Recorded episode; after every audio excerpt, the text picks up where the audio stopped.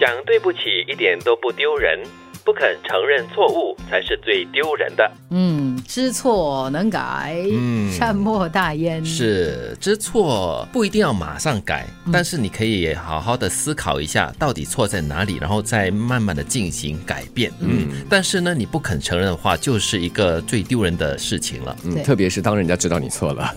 然后才死硬着头皮如说果我当别人我不没有知道错，的时我没有候还好错。 哦，不过我觉得这是人的本能啊，我们有一种自我捍卫机制。当你犯错的时候呢，你会想方设法为自己找理由跟借口。嗯它它不一定就是你会做些什么，但是你可能就会在你的脑海里面，你就会想很多理由跟借口。哎呀，这个因为是这样这样这样才会我才会这样的，因为那样那样那样我才会这样的。尤其是这个所谓的错误，可能会影响到你你的很严重的这个自尊，呃，对自尊心很重的人哈。对，嗯我就联想到每次哈、有这个画面，当一个人要自我捍卫的时候哦，那个盔甲就马上竖起来，就好像那个刺钢猬钢铁人，啊刺猬是一个，另外一 个就是 Iron Man 这样子哦啊，对按按一个钮，哇，那个马上上妆了哈对，马上上了。其实很有趣的就是，你越是这样子呢，越是展现你的心虚。嗯，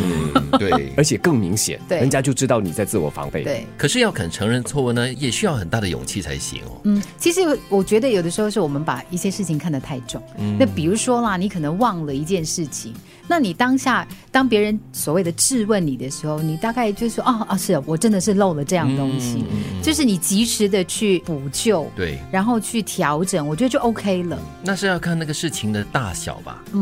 我觉得双方都是了，一个是斥责的人，或者是质问的人，你的对态度不要那么的尖锐，除非是这个人一错再错，对对吧？那么另外一方呢，呃，如果你不是很确定的话，也不要马上说不是我的错，是某某人的错，什么什么什么，嗯给很多借口。因为当下大家都比较中立一点，哦，是吗？好，我我去确定一下对，是不是真的这样的情况。对，那么那个刚才也说了，责问的人也不要说铁定就是你的错，对你的问题，其实有的时候你会发现，当别人提问的时候，他可能只是一个提问，嗯，他并不是一个质问。对。所以你你的那个自我捍卫机制如果太强烈的话，其实它它会伤感情，然后呢，你就会越越是不能够所谓的接受自己要认错这件事情。嗯，就会让那个提问的人哈、就加深了他的本来的提问变成质问了啊！你心虚吗？ 对、嗯哦，所以本真的是你的问题吗？一般的关系我觉得 OK，但是如果在亲密关系里面，在家人关系里面，其实它是很伤的。所以问的人的语气也是非常重要。当然嗯就如刚才德明所说的哈、哦，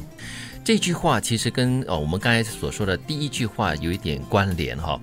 走错了路要及时回头，看错了人要赶快放手。嗯，这个要看你在什么地方走错了路。如果我去旅行的话，一般上如果走错了路，又有时间又不敢去任何地方的话，我会比较悠哉闲哉的。就凡是走错了嘛，你可能会有一些新的发现，不同的惊喜。嗯，那我觉得也是一个不错的走错的路。之前我跟朋友去踏青，那么本来是有个路径遵循的，但是走着走着突然发现不对劲了，嗯，那个路径不见了，而且是越走越进入那个丛林区。那个时候真的是我开始慌了，嗯，因为那个导航系统不能操作嘛，对嗯就那个时候真的是发现走错路，一定要。及时及回时头回头，但是往回看呢，又找不到那个之前走的那个路径了，哦所以只好那个时候凭感觉来找方向。所以这个时候走错路一定要回头，不然的话你就越走越错。嗯对，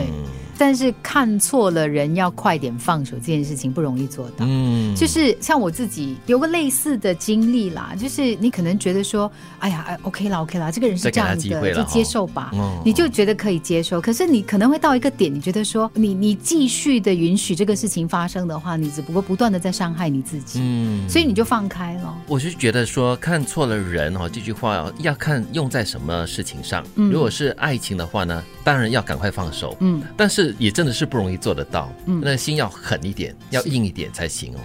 不放手几个原因吧。第一是可能你对这个人的一个情意结，嗯啊，再来就是可能因为你放手的话，你承认了，就表示说你的判断错误，对你就哎开始质疑自己。所以为什么有些人不愿意放手？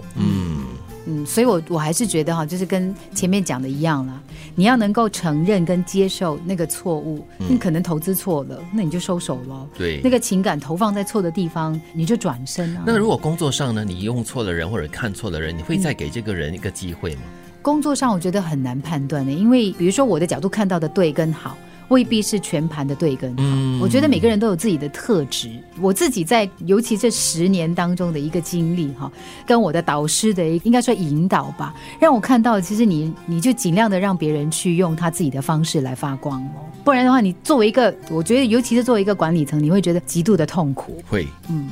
走错了路要及时回头，看错了人要赶快放手。